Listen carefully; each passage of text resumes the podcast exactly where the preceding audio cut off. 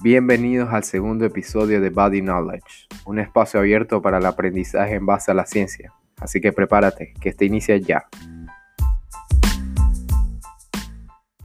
Ok, hoy nos encontramos con otro episodio más. Hoy nos vamos a Chile con un invitado especial, un referente de la región, que para mí es un honor poder contar con esta charla el día de hoy. Y para contarles un poquito más de quién es nuestro gran invitado, ¿por qué no empezar a conocerlo un poquito? Él es nutricionista egresado de la Universidad de Chile, es magíster en medicina deportiva de la Universidad Mayor, es doctor en ciencias del ejercicio de la Universidad de Córdoba, es instructor ISAC nivel 3, ya de manera profesional es asesor nutricional de deportistas de alto rendimiento, con más de 18 años de experiencia en el fútbol chileno, 13 años trabajando con el Comité Olímpico Chileno, 12 años trabajando con la selección nacional de Chile en Copa Davis, es asesor de selecciones chilenas de distintas especialidades, es presidente de la Sociedad Chilena de Nutrición Deportiva, director del Magister de Nutrición Deportiva de la Universidad Mayor y es director académico del Diplomado en Nutrición Deportiva de Perú. Así que con ustedes, viendo este gran currículum, les presento al nutricionista deportivo Carlos Jorquera, que hoy nos acompañará con un tema bastante polémico, que siempre da mucho para hablar, que es la suplementación deportiva. Pero antes de entrar en tema, Carlos, ¿cómo estás? ¿Cómo va todo? Bueno, como te decía, muchas gracias por, la invitación, muchas gracias por, por querer difundir la nutrición, ¿eh? es lo que nosotros trabajamos, lo que a nosotros nos gusta. Ya ahí, cuando uno está más viejo, como que ya se sonroja cuando aparecen todas esas cosas, uno quiere que lo nombren ya Carlos Jorquera, nutricionista, y con eso está bien. Pero la verdad es que cuando uno, cuando nombran esas cosas, como que en realidad uno dice, chuta, en realidad sí, se lleva harto tiempo trabajando en esto y, y cómo no poder compartir el aprendizaje. Uno, creo que toda oportunidad, todo, todo es una oportunidad para aprender, por lo tanto, siempre uno es agradecido de, de poder estar. Me, encanta. Una de las cosas que me ha aportado, que me ha entregado la nutrición es poder viajar y conocer lugares. Me encanta tu país ya he estado en, en, tu país, en, algunas islas por ahí. Ya, entonces, y lo que sí, obviamente, como te digo, agradecer el interés y de poder difundir, porque a fin de cuentas lo que tú estás haciendo es eso, y, y cómo no poder participar. Sí, claro. Eh, esto nace con, con, una idea cuando yo empezaba la carrera, Carlos, y te comento esto y para que la gente lo sepa. Cuando yo empezaba mi carrera, lo que yo más quería, claro, un poco más joven y todavía tengo esa, esa necesidad de siempre buscar información. Y yo veía que a veces me quedaba corto, no tenía una guía, no sabía leer un, un paper, no sabía dónde buscar, quién eran las referencias. Y mi idea es esta, y poder crear espacios, que alguien que pase por la misma situación que yo pasé tenga una oportunidad de tener algo a base de evidencia científica y, de, que tenga un sustento que le sirva en algún momento de, su carrera y también para los profesionales en la salud que quieran actualizarse. Entonces, entremos en tema. Creo que el tema es bastante divertido, para mí me llama mucho la atención porque se habla mucho... Tema en dinámico. Es un tema muy dinámico, además. Y, y, se habla mucho en redes sociales. Tú abres Instagram, abres Facebook, abres, abres Twitter y se habla mucho. Lastimosamente mucho eh, de manera errónea, a veces ves ciertas cosas que no, no quisieras ver desinformando y obviamente ves otras cosas eh, de personas idóneas que suben bastante con el contenido que te es de ayuda. Y quisiera iniciar con una premisa eh, de, de, una, la bibliografía nos dice que la principal conocimiento sobre suplementos deportivos vienen desde los entrenadores. El 40% del conocimiento que viene sobre suplementos deportivos es de entrenadores coaches y solo el 14% eh, de conocimiento viene sobre nutricionistas o, cualquier personal de la salud. Entonces, partiendo desde esta premisa, quisiera iniciar desde lo más básico, que, podamos darle a entender a, a, cualquier persona que vaya a escuchar este podcast qué es un suplemento deportivo de verdad. ¿Qué es esto? ¿Cómo podemos definirlo, Carlos? Mira, antes, antes de ejecutar la, la definición, sí me gustaría complementar lo que tú señalabas, porque a mí nosotros hemos realizado algunas investigaciones que hemos publicado ya para ver el consumo de suplementos y obviamente nos encontramos con datos similares a los, a los que tú eh, señalas, pero lo que sí, yo siento que, siempre lo he dicho, nosotros estamos en un proceso aún de transición en donde la nutrición deportiva es súper joven. Ya, la nutrición deportiva es un área más dentro de eh, la nutrición clínica, nutrición, eh, salud pública, ¿verdad? Los servicios de alimentación. Por lo tanto, estamos todavía en ese proceso de ir desde, la gente, desde que no sabíamos a conocer y saber. Entonces, primero tienes que conocer, saber para dominar un tema. Entonces, yo siento que pasa por ahí, eh, ya se nos asocia mucho más con el entrenamiento, con el ejercicio y el deporte. Antes, nada, antes era muy poco.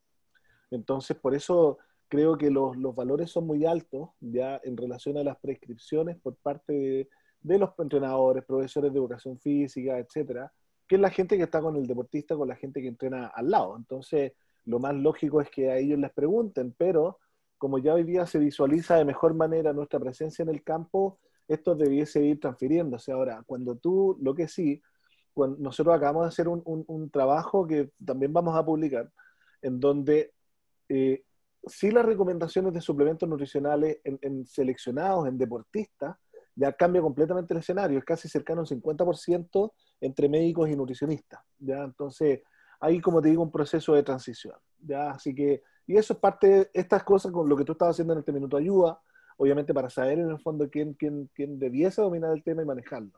Ahora, cuando hablamos de suplementos, ahí tenemos problemas, porque la primera definición de suplemento, ya que es del año 1994, la FDA define que un suplemento es cualquier elemento que no sea tabaco, ya que contenga una vitamina, un mineral, un nutriente, un metabolito o algo que necesite el hombre. Entonces, cualquier elemento, a fin de cuentas, eh, puede ser considerado suplemento. Y resulta que la FDA eh, no se mete en esa definición, ya, sino que la FDA ya participa de la validación del producto en base a que no haya daño. Pero más que eso, no. Entonces, cualquier elemento puede ser un suplemento. Entonces, siguiendo el hilo de lo que decías, eh, para mí es muy, y, quiero dejarlo claro para que las personas lo entiendan, es interesante ver que, que muchos de estos suplementos no necesariamente tienen que ser efectivos y pueden estar a la venta. Exacto. Entonces, lo que pasa es que la, la, la definición de suplementos se acompaña con una legislación para la elaboración de suplementos. Y ahí, como parte de esa legislación, está lo que tú señalas, que un suplemento no necesita comprobar efectividad para poder ser vendido y, también que no, no, necesitan demostrar cierto tipo de seguridad. Exacto. Y entonces ahí, ahí, voy, ahí voy con otra pregunta y es, ¿cómo, ¿cómo logramos manejar esto desde el plano del nutricionista? O sea, ¿cómo, hay tantos suplementos en el mercado y las consecuencias son bastantes. O sea, también vemos la bibliografía, nos dice que, que muchos de estos suplementos están contaminados, residuos tóxicos, o muchos de estos contienen hasta doping y el atleta no sabe, o sea, contiene eh, prohormonas como la DHA, que son prohormonas de testosterona, de andrógenos, de estrógenos, que al final marca doping en el atleta y el atleta desconoce esto porque es que no, como dicen, no está regulado, no, no, no sabemos cómo demostrar cierto tipo de seguridad en los suplementos deportivos y, y y hay muchos a la venta y el, el, atleta al final de todo, el deportista, ah, no solo el deportista, la persona del común que va a un gimnasio no sabe qué, qué es lo que está consumiendo en verdad. Lo que pasa es que ahí hay dos temas y, y se pueden englobar en lo siguiente, que el, el, el uso de suplementos es un ensayo-error para el deportista. O sea, no, el, deportista no tiene por qué saber qué es lo que trae, ya porque por una parte hay suplementos que en el etiquetado eh, anotan evidentemente todo lo que traen, y una de esas sustancias puede ser dopante y el deportista no tiene por qué saber. O sea, debiese saberlo, pero para eso hay un, equipo detrás, o el nutricionista o el médico, quien debe cotejar en el fondo los ingredientes de ese suplemento con los listados de la UAA o en este caso de la FIFA, que también tiene algunas algunas notificaciones, pero, pero sí a su vez también hay algunos suplementos que quedan en la categoría de contaminados, que eh, contienen sustancias nutricionales, o sea, perdón, sustancias dopantes pero que no están declaradas en el etiquetado. Entonces, por esa razón es que no se puede confiar en el fondo en todos los suplementos. Ahora, si por ejemplo la, la WADA, que es la World Anti-Doping Agency, eh, valida algunas empresas ya de, a través de unas eh, ¿cómo se les llama? Es que son empresas también de validación, que son de Trusting Sport o, Best Choice, etcétera, en donde lo que hacen ellos es mandar algunas partidas de suplemento para que las puedan analizar, investigar y validarlas para mostrar que no tienen doping. Entonces, yo trabajé, bueno, hasta el día, hoy me toca ver algunos deportistas, ya campeones panamericanos, deportistas olímpicos, que van a Juegos Olímpicos a Mundiales, en donde la, frente a esta situación nosotros tenemos que tener un eslogan un, que es ante la duda abstente. ¿ya? O sea, dudamos de algunos suplementos, cuando los expertos dicen si ese suplemento sirve mucho es porque tiene doping, ¿ya? Entonces, jugamos con, con, la información, de hecho, en, el Centro de Alto Rendimiento que pertenece al Comité Olímpico Chileno, eh, nosotros los nutricionistas del centro nos juntamos e hicimos un BAEMECUM de aquellos suplementos que tenemos información en donde sabemos que no están contaminados ni que tienen sustancias dopantes y cotejamos en el fondo y no ampliamos el espectro, sino que lo reducimos, ya para que el deportista sepa dentro de lo que profesionalmente se está indicando, eh, qué marcas elegir. Porque, por ejemplo, eh, la marca BSN, que uno de los dueños era Ronnie Coleman, ¿verdad? Estos, los tarros rojos, eh, no, es, no, es, muy difícil de, identificarlo. Uno dice, bueno, es una buena marca, tiene una proteína, el Sintasei, tiene otro Trumas, tiene etcétera, diferentes, pero tiene algunos suplementos que son doping. Entonces hoy día no es solo confiar en la marca propiamente tal, sino que hay que ver suplemento por suplemento. Entonces, es cierto que hay suplementos que traen sustancias dopantes que están declarados en el etiquetado y hay otros suplementos que están, eh, tienen en el fondo una contaminación, hay una contaminación ahí y hay que prestarle atención. Por lo tanto, en, todo esta, que no es terreno de nadie, ahí el Instituto Australiano del Deporte fue quien tomó la bandera ya y señaló, bueno, ¿cómo vamos a ordenar esto? tenemos que ordenarlo por evidencia científica, que sirven, no sirven, lo investigamos, lo analizamos, etc. Y ahí ese es un patrón muy útil por el cual nosotros nos regimos, que es esta categorización de suplementos nutricionales del Instituto Australiano del Deporte. Sí, entonces eso nos, deja, carga con mucha responsabilidad el, el profesional de la salud. Sí, sí. Porque se tiene que informar, porque decías, un ensayo y error con el atleta.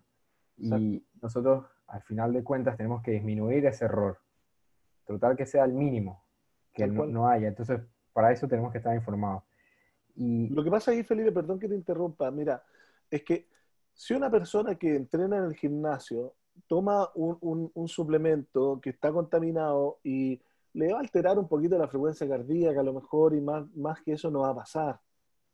Pero, pero si ese, ese suplemento tú se lo prescribes a un deportista de alto rendimiento, eh, le truncan la carrera. Las dos situaciones más, más mm, peores por las cuales puede pasar un deportista es la lesión invalidante, ya que no puede ejecutar más el deporte debido a la lesión, y el doping. Sí, totalmente. Y puede ser por una mala prescripción de un suplemento. Sí, te pueden, en caso olímpico, te pueden quitar la medalla. Te quitan la medalla, te quitan los sponsors, te castigan por años. No, olvídate, es terrible. O sea, historias, yo tengo, me ha tocado conocer historias que uno se pone a llorar. Sí, entonces, pero aquí va algo muy interesante que a mí me llama mucho la atención y es que, no sé cómo lo ves desde tu punto de vista, Carlos, pero desde acá yo lo veo es que el atleta desde muy joven, desde, desde, adolescente, piensa que el suplemento tiene que ser algo necesario. O sea, yo tengo que ir con un suplemento, tengo que ir a una droguería y comprarme lo mejor, lo top, lo que esté usando Cristiano Ronaldo, lo que esté usando Messi, lo que esté usando LeBron James, referentes deportivos, porque eso es lo que me va a hacer eh, llegar hasta ese punto. Eso es lo que te vende el marketing y al final el suplemento a veces en muchas ocasiones no es necesario. Efectivamente, por eso hay que ver cuáles criterios manejas tú de suplementación. Entonces, no sé si nos puedas ayudar con, qué protocolo debemos seguir para saber si debo aplicar a usar un suplemento o no. Mira, hay un, hay un documento del, Comité Olímpico Internacional, ya que lo redactó Ron Mogan, que se apoyó mucho en lo que hizo Luis Burke. Eh, si no lo tienes, te lo puedo compartir. Yo hice una lámina ahora, porque lo, traduje al español, ya, y, ese, y esa lámina en particular refiere todo lo que, lo que uno va viendo en la utilización de suplementos, porque cuando te mencionan es súper amplio. Primero hay que ver cuál es la razón por qué quiero usarlo. Eh, ¿Tiene acceso? ¿No tiene acceso? ¿Se lo recomendaron? ¿Quién se lo recomendó? De ahí en adelante tenemos una es la visión por sobre la persona y deportista y otra es la visión por sobre el suplemento. ¿ya? Entonces, eso ya es lo macro y eso es lo que uno hacía antes. Ya hoy día uno, el deportista de alto rendimiento va donde va contigo y, y te va a pedir suplemento y tú ya sabes hacia dónde dirigir.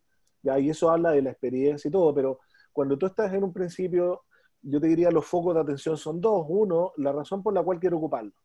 Si es que sabe de qué se trata, si es que sabe que el suplemento que eh, está pidiendo usar es útil, ya si es que eh, tiene, si es que tiene, ¿cómo se llama?, nociones de, de, esa misma suplementación, ya, y que sepa que algunos se pueden utilizar como complemento o como suplemento, ya, y que no te va a transformar en Superman, etcétera. O sea, esa es la visión sobre el deportista.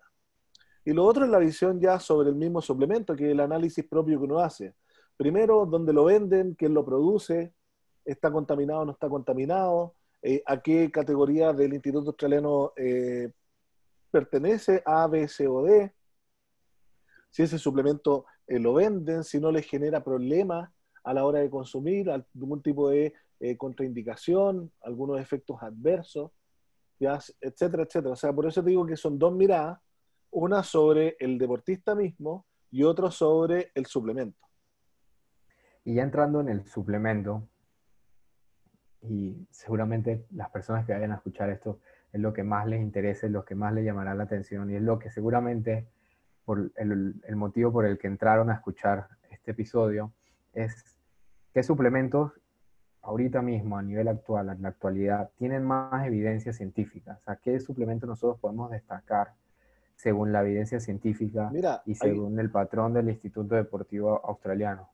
Es una, una gama bien amplia. ¿eh? Están ahí, están los batidos proteicos, están los ganadores de peso, los weight gainers, están eh, los batidos de carbohidratos, está la confitería deportiva que se llama, que son los geles, que son las bebidas isotónicas, que son estas gomitas, que son los sport beans, ya está la creatina, está la betalanina, está la cafeína, etcétera. O sea, la verdad es que es un listado bastante amplio hoy día ya de suplementos. Lo que pasa es que la gente quiere usar más cosas.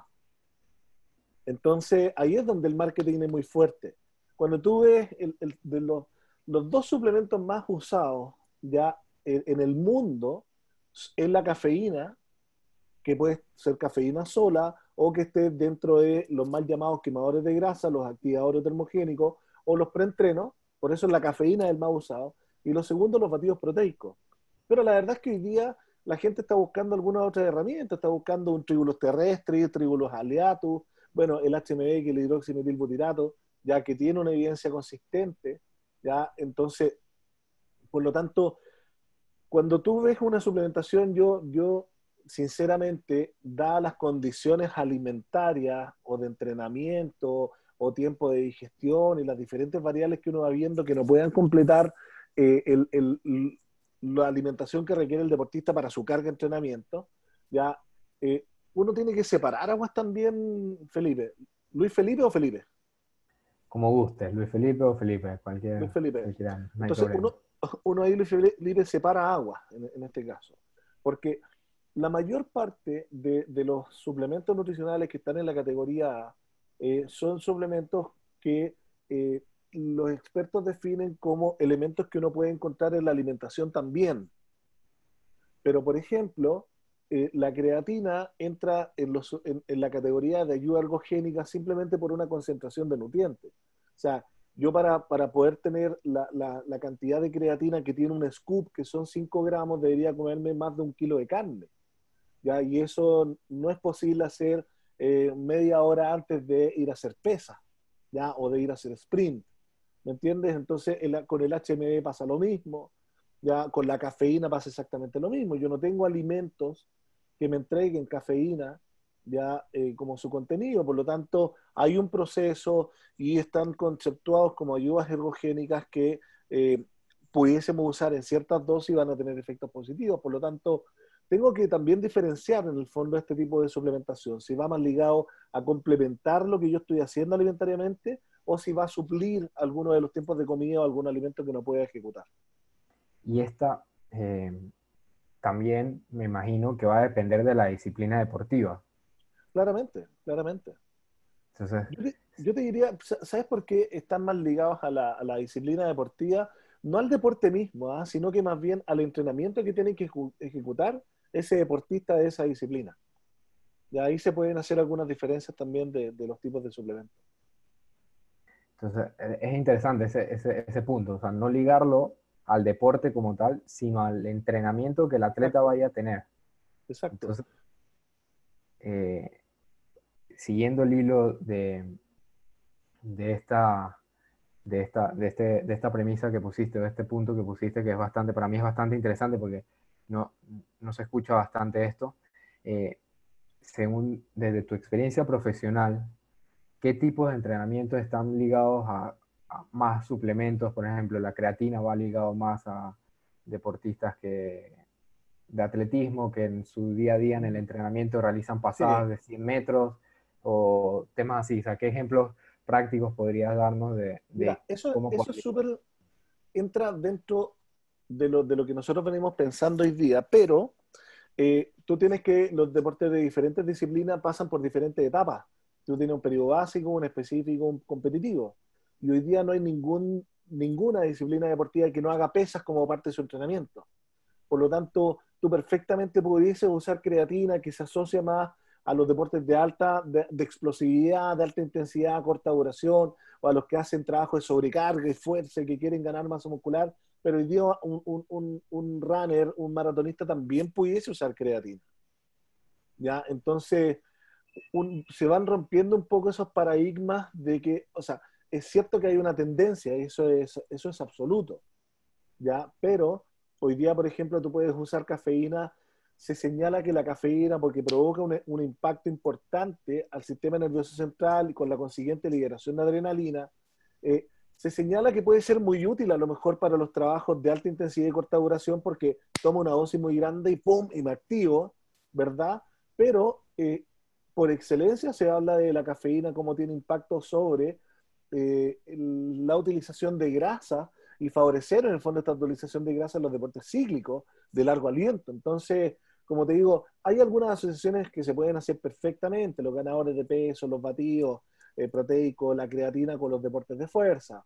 Eh, se puede usar HMB, eh, por ejemplo, hidroximetilbutirato, con cafeína, ¿verdad? Con geles, bebidas isotónicas, con fidería, con el triatlón, con el running, con el ciclismo. ¿ya? Hoy día en el fútbol también usamos geles, hace muchos años usamos geles, también usamos cafeína. Entonces va a depender mucho, como te digo, Luis Felipe, de, de la etapa. Aquí hay varias cosas que se cruzan. Primero, las características del sujeto, Segundo, las características de, la disciplina y la etapa de entrenamiento en la cual está, porque a lo mejor tú puedes usar creatina en un periodo básico, pero en el periodo competitivo no la vas a usar. Eso es importante, ¿no? Creo que eh, hay, una, hay una mala concepción, eh, y esto se da porque la mayoría de las personas que, consumen algún suplemento no tienen ninguna eh, ayuda, no, tienen ninguna ayuda nutricional o médica, sino que por ellos mismos consideraron tomar el suplemento y que piensan que el suplemento lo tengo que tomar todos los días y quizá mantenerlo constante, pero mencionabas algo de la periodización del suplemento, o sea que el, suplemento mismo también lo tenemos que periodizar como el entrenamiento. Entonces, ¿qué más nos puedes, como entrando mucho más en ese tema, eh, contar? Lo que pasa es que hay algunos suplementos, Luis Felipe, que son que actúan por dosis y efectividad. Eh, yo tomo cafeína, me activa ahora y se acaba el efecto. Pero si tomo cafeína hoy día, ya no me sirve para el entrenamiento de Entonces tú necesitas y requieres tomarlo eh, cada vez que vas a entrenar. Pero, por ejemplo, la creatina, la creatina es un suplemento que actúa por depósito. O sea, nosotros tomamos creatina para que aumente la creatina a nivel de musculatura esquelética y eso tiene como, como consecuencia mejorar en el fondo los trabajos ya eh, que requieren de una energía fosfágena. Pero si yo tomo creatina ahora, eh, no me va a servir para mañana tampoco. Pero, pero como actúa por depósito, yo necesito tomar todos los días. Cuando si tú vas a entrenar ahora, por ejemplo, y dices voy a tomar creatina ahora, esa creatina no te va a servir porque va a alcanzar los depósitos al segundo al tercer día. ¿Me entiendes? Entonces, también, por ejemplo, hay algunos protocolos. Hoy día eh, la beta-alanina, eh, se está estudiando si la beta-alanina que está en los preentrenos, al tomarla de inmediato, eh, me genera un impacto ya como buffer o tampón, pero se ve que tiene más consecuencia cuando la estoy tomando por un periodo entre 6 y 10 semanas.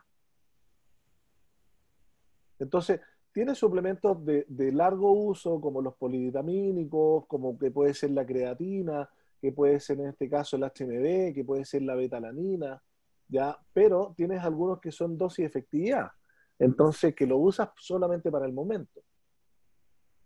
Es bastante interesante. Y antes de, seguir con otra pregunta, que se me fuera el hilo, hace un rato comentaste eh, sobre suplemento y complemento. Claro. Entonces, son dos cosas distintas o son dos cosas iguales. Creo que eh, se confunden esos dos términos en el, ámbito deportivo y el atleta le confunde hablar sobre complemento y suplemento. Claro. Lo que, lo que pasa es que como tú bien planteaste en un principio, la duda es, eh, ¿necesitamos usar suplementos si me alimento? Pero el mundo ideal no existe. Entonces, cuando tú tienes a un deportista que le exiges que duerma ocho horas y después va a entrenar y entre traslados, entrenamiento, bañarse y todo lo demás tienes cuatro a cinco horas y que entrenas dos veces al día, ya te quedan solo 16 horas, 8 horas para comer. Entonces, a lo mejor en esa situación, en ese contexto, vas a tener que suplir una alimentación con estos nutrientes a través de un suplemento pero hay otros que se la ingenian, a lo mejor entrenan menos o tienen menos tiempo de traslado, sus entrenamientos son más cortos, ya en donde pueden tener un mayor número de comidas y necesitan solamente complementar parte de su alimentación con eso. ¿Me entiendes? Entonces, por eso te señalaba que uno va desglosando esto eh, para, para decir, bueno, en este caso, por ejemplo, una ayuda ergogénica como cafeína actuará como suplemento o complemento, no suple nada, por lo tanto actúa como complemento. Eh, la creatina, eh, que yo puedo incorporarla a través de la alimentación, actúa como suplemento, como complemento, actúa como complemento porque a pesar de que estoy comiendo, no es suficiente una carga, entonces tengo que complementarlo. Pero un ganador de peso puede suplir perfectamente una comida, ¿me entiendes? Entonces va, va dependiendo de esos contextos, ya para que tú le des la definición propiamente tal, y no es que no es una categorización, sino que la, la definición de cómo lo usas depende del contexto individual con el que tú estás trabajando con este deportista, ¿me entiendes? Sí, entonces es interesante, ¿no? Porque comentas y, estableces que es el contexto individual. y muchas veces, por ejemplo, tú entras a un gimnasio y la, la típica charla de gimnasio es, mira, yo me compré esto, me ha funcionado increíble, deberías tomarlo. Claro. Y, se da bastante. Y muchas veces, y me parece interesante que el atleta tiene esta mala concepción de que va ahí una vez, compra el suplemento. O sea, gastas todo su dinero en, tener los mejores suplementos de las mejores marcas, de las anécdotas que les contaron sus compañeros, en vez de preocuparse y que lo has dejado muy claro que es la alimentación. Y cuando cuando escucho sobre el tema, a mí se me viene la pirámide de Eric Helms, que seguramente conoces, que la base es tener una ingesta energética adecuada, después sigue los macronutrientes, los micronutrientes, el timing de comida y ya después los suplementos. Exacto. Entonces, eh, me gustaría que desde tu experiencia, ya cambiando un poco el, tema, ¿cómo a, a nivel, por ejemplo, digamos que ya estás usando un, suplemento, digamos, pongamos el, ejemplo de la creatina.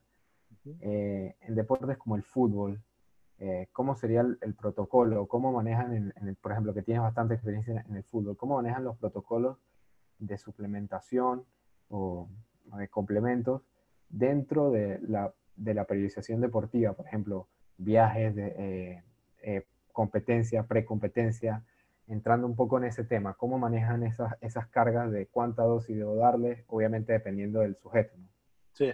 A ver, lo que nosotros buscamos siempre en, en, este deporte colectivo, en particular que el fútbol, tratar de ejecutar una planificación alimentaria de hidratación y de suplementación individual. Eso es por excelencia. De ahí en adelante, eh, hay que conversar con los preparadores físicos porque eh, los preparadores físicos le tienen eh, terror a la creatina por los desgarros y un sin, fin de cosas. Pero tenemos que ver en el fondo cuál es el contexto. Por lo tanto, no siempre en todos se usa, ¿ya? pero tenemos que ver en el fondo, de acuerdo a este contexto individual, por qué la vamos a usar. Entonces, se usa, nosotros la, la hemos usado muchas veces en los periodos básicos, ya que es la pretemporada en el fútbol. Tú sabes que el fútbol tiene dos temporadas, la pretemporada y la temporada de fútbol. Ya, entonces no como el deportista propiamente tal que de otras disciplinas que tiene periodo básico, pretemporada, específico y competitivo. Entonces, en los periodos básicos, como hay más trabajo de fuerza en general, eh, se tiende a usar creatina y la protocolarizamos en, una división de la dosis antes como después y logramos los calculamos por eh, los kilogramos de peso del sujeto. ¿ya? De ahí en adelante, cuando ya estamos en la temporada y queremos eh, apoyar al deportista que requiere mejorar su potencia, su fuerza, o a su vez quiere aumentar su masa muscular, también hacemos una planificación diferenciada de creatina. Ya en ellos, en el resto no estamos usando, pero sí estamos usando en ellos para ayudarlos a estos trabajos de sobrecarga, que son trabajos externos a el, el entrenamiento diario que él está ejecutando. Eh, cuando usamos de pronto eh, creatina, por ejemplo, eh, unificando a, todo el plantel, es cuando nos toca ir a países como el tuyo, en donde hay calor y humedad, ya diferente al que estamos aquí en Chile. Acá en Chile tenemos una humedad en Santiago entre un 40 y un 50%, que es una, una humedad que es baja, a pesar de que en verano tenemos calores muy altos, 36, 37 grados, pero, pero no comparable con algunos que tienen ustedes, ¿verdad? sí, sí como la creatina retiene agua, ¿ya? y como la creatina se aloja en la musculatura, tú puedes tener hasta el 95% de la creatina circulante en la musculatura, eh, tiendes a retener agua y eso permite mantener más hidratada a la musculatura en estas condiciones medioambientales adversas para nosotros en particular, ya porque hay calor, obviamente, y una humedad diferente a la que estamos acostumbrados a entrenar. Entonces ahí vemos la versatilidad en el fondo de de esta creatina como para poder usarlo, pero ahí lo unificamos y lo damos en la bebida isotónica o lo damos antes y después del entrenamiento en cierta dosis. Pero la particularidad de los protocolos es que lo usamos en particular para los trabajos específicos de sobrecarga cuando están buscando mejorar potencia, eh, velocidad, potencia, fuerza o aumentar la masa muscular. Es interesante ese concepto de poder ser versátiles con el uso de los suplementos. Por ejemplo, destacaba que la, eh, usar la versatilidad de la creatina que retiene agua para eh, competencias en, en, países con bastante humedad, como es, el como es Panamá, que alcanza 70% de humedad, humedades bastante, bastante altas.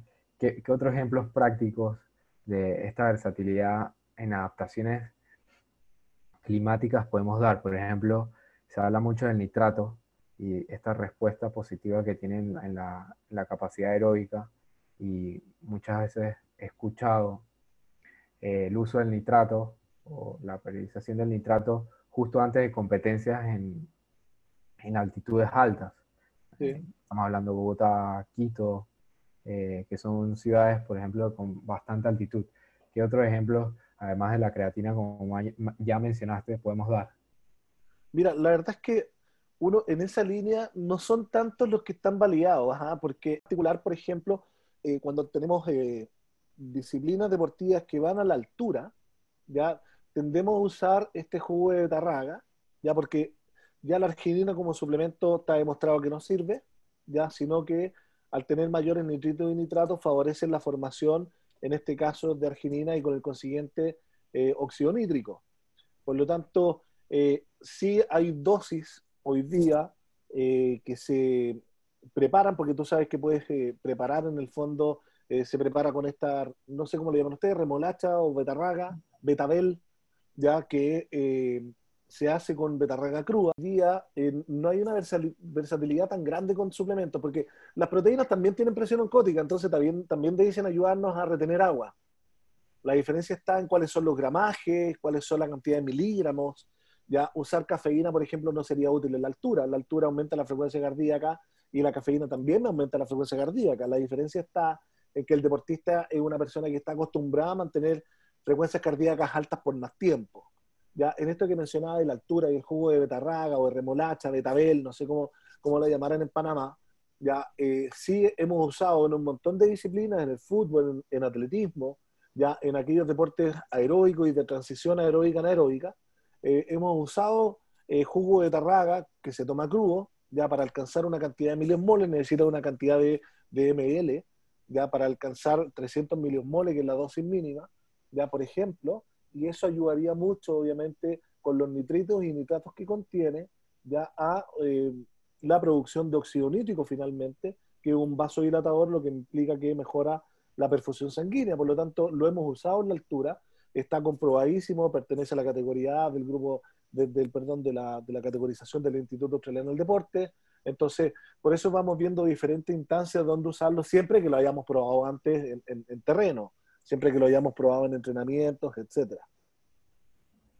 Eh, y entrando, bueno, un poquito y se escucha bastante, y creo que es una concepción porque eh, yo la, la, obtuve desde la universidad y creo que es una, una, concepción errada porque hay bastante evidencia. Hay muchas personas que dicen que el exceso de proteínas, todos estos batidos de proteínas en exceso causan daños renales, pero al final la bibliografía nos indica que, no hay una contraindicación, a menos que sea ya, claro, un, paciente con, con, daño renal, pero en una persona sana y altamente entrenada, eh, vemos estudios. Hace poco leí un estudio de la ISSN de consumos de 4,4 gramos por kilogramo de proteína, que básicamente era punta de batidos de proteína y es una persona totalmente sana. Entonces, hay una mala concepción con, la, con los batidos de proteína y, y, su, y, su, exceso. Exacto, mira, yo creo que siempre es oportuno eh, dar indicaciones de cuáles son las dosis eh, efectivas de uso y cuál es lo que hay que recomendar.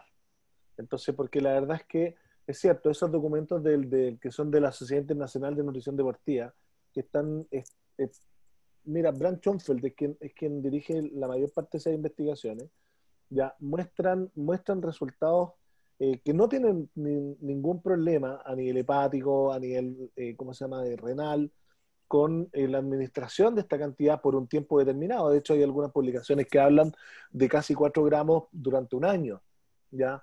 Pero no tiene ningún sentido hoy día que tú tomes 4 gramos de proteína por kilogramo de peso. O sea, cuando tú ves la máxima tasa ya de, de, síntesis de proteína, ya se alcanza en general en quemados con 2,8 gramos, 2,5 gramos por kilo la verdad es que cuando tú ya das 2 gramos, 2,3 gramos, en cualquier persona ya cubres los requerimientos para eh, alcanzar la mayor tasa de síntesis de proteínas posterior al ejercicio, habiendo un estímulo hormonal significativo ya posterior a un entrenamiento sobrecarga.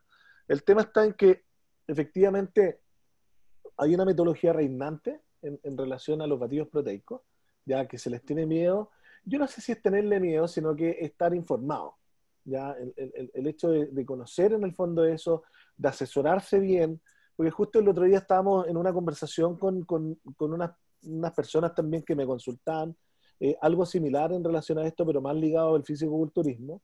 Eh, yo les contaba, una vez estuvo Ronnie Coleman acá en Chile, estuvimos en, compartiendo testera, ya en, en, en, esta, ¿cómo se llama? En una actividad y justo me, me, me, me, tocó sentarme al lado de él, entonces le, le pude hacer varias preguntas y él me contaba que eh, su día, su planificación alimentaria, partía desde los 5 gramos de proteína por kilogramo de peso al día.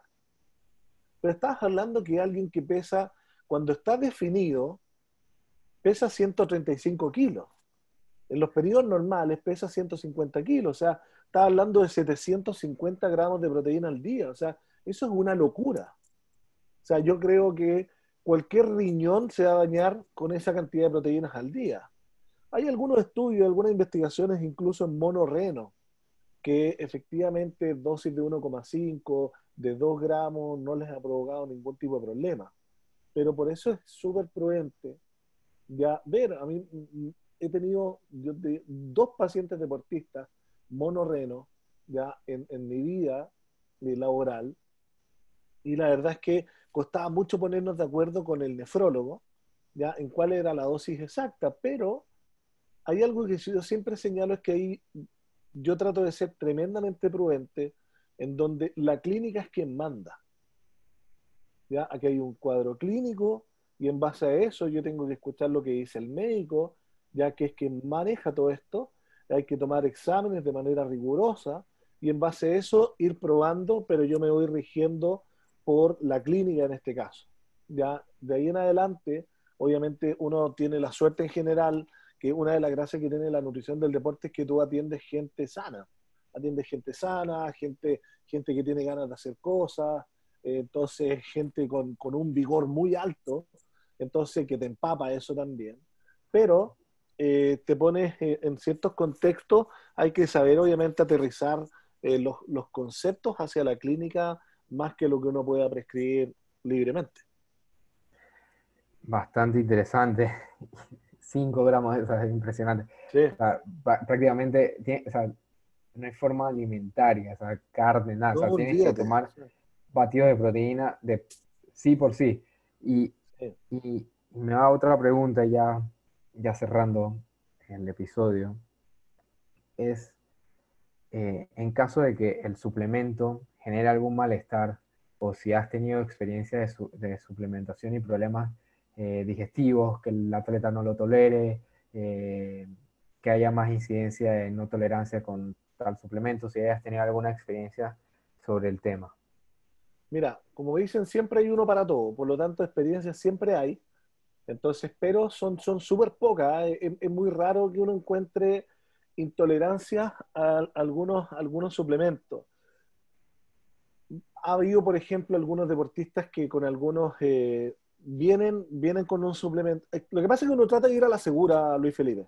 Uno ya sabe que suplementos se usan, que no tienen problemas gastrointestinales, etcétera, pero nos falta el que llega con algún suplemento y le generó, y lo tomó, se lo compró y le provocó un racha alérgico. Entonces, hay otro que efectivamente se meteoriza mucho más, hay otros que efectivamente sienten algún tipo de intolerancia porque la digestión es más lenta, hay otros que sienten que, no sé, pues, me ha pasado, por ejemplo, e, en, el área médico-kinésica se ha usado por años de años el magnesio. Entonces, me ha pasado que dicen que han tomado magnesio y, le ha costado dormir, siendo que en general la gente refiere que toma magnesio y le ayuda a dormir. Entonces, siempre hay uno para todo y por eso es importante tener un cuidado y tener una comunicación. Pero como uno va a usar suplementos que son inocuos, ya que están validados, que, uno ya conoce relativamente las marcas, que ya ha pasado mucho tiempo por este ensayo-error, ya de saber que se puede provocar algún tipo de problema, ya se, ya se empiezan a minimizar un poco esas molestias. Por ejemplo, no sé, hay suplementos, por ejemplo, como el Gatorade de frutos tropicales. Yo no sé si se venderá en Panamá, pero acá en Chile hay, hay un sabor de Gatorade que es de frutos tropicales que a mucha gente le genera acidez. Entonces lo van tomando durante el running y les genera acidez. Entonces, y más encima, si se comen un gel, peor todavía. Entonces, como la alimentación es un tema doméstico, uno trata de ir resolviendo estas cosas de manera doméstica como para poder ayudar un poco más a saber qué elegir y que evite tener algún problema. Pero, y esa es la razón por la cual además siempre vas a probar todo en entrenamiento y no en la competencia. Bueno, yo, yo creo, Carlos, que podemos ir cerrando y me gustaría cerrar con un concepto que rescato de, todo lo que has hablado y creo que todo se basa y lo podemos definir en una sola palabra que sería para mí el contexto. Poder contextualizar la situación del atleta como profesional de la salud, en dado caso nutricionista, poder contextualizar el atleta, la situación, tomar en cuenta todos los factores externos e internos que puedan afectar y desde el punto de vista del atleta, lo definiría como el protocolo que mencionaste. Es, me ayuda, o sea, ese protocolo que mencionaste que es, es seguro, no es seguro, tiene evidencia, no tiene evidencia, porque muchas veces, y aunque no queramos, aunque no sea la, el, como el, debe ser, el, deber, el, atleta siempre va a seguir buscando suplementos, siempre va a ir, aunque no tenga asesoramiento. Entonces, creo que englobo todo lo que hemos eh, hablado en, esos, en esas dos concepciones. Eh, y ya para cerrar, Carlos, eh, y casualmente, perdón que te interrumpa, casualmente, contexto es una palabra que uso mucho cuando doy clase. ¿En qué contexto vamos a trabajar? ¿En qué contexto está el deportista?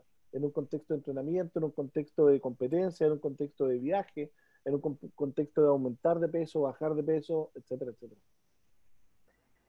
Sí, bueno, entonces el contexto, esa palabra que rescata, y a mí también me gusta, y, cuando llegan personas a preguntarme cualquier cosa, siempre trato de ponerme en el contexto.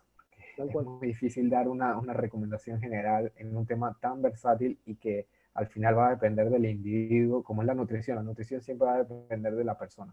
Entonces, eh, muchísimas gracias, Carlos. En verdad, creo que ha sido una charla bastante productiva, eh, de bastante contenido. Creo que en verdad estoy bastante emocionado, bastante feliz de, poder haber tenido este podcast. Eh, me gustaría que, que tus redes sociales, Carlos, en Instagram suba bastante contenido visual a diario que, eh, que ayuda bastante, ¿no? Y que es bastante interesante. Entonces, si puedes brindarnos tus redes sociales o cómo te pueden contactar, eh, cualquier pregunta que quedó en el aire, que se les surgió y que lo puedan contactar.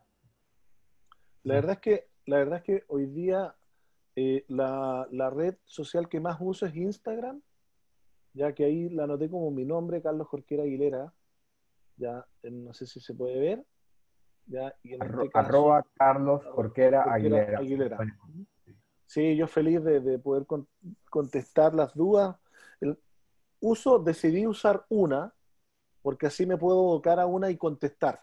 Te fijaste que cuando tú me escribiste yo te contesté de, inmediato casi, ya porque tener muchas cosas no, no me da, no, no es mi interés. Eh, Instagram me gusta, creo que encontré una que te puede comunicar con todo el mundo rápido. Ya eh, me gusta por la facilidad y subo información, a veces más técnica, otras veces más simple. ¿ya? Pero em, hoy día en, en, el ir y venir de todo esto yo me he dado cuenta que necesita, se necesitan hacer las cosas simples, simplificar las cosas, eso ayuda mucho. Así que cualquier duda, cualquier cosa que puedan estar ahí a, la orden, como dicen en los países centroamericanos, ¿verdad? Así que estamos bueno, eh, con esto, muchas gracias Carlos, con esto cerramos este episodio, eh, bastante emocionado. Eh, sigan a Carlos en las redes sociales, en verdad se los recomiendo, sube bastante contenido y síganme en redes sociales, arroba luisc.nutrición para estar informado de, de más episodios, de otros tópicos. Y con esto concluimos otro episodio más. Muchísimas gracias a todas las personas que nos están escuchando.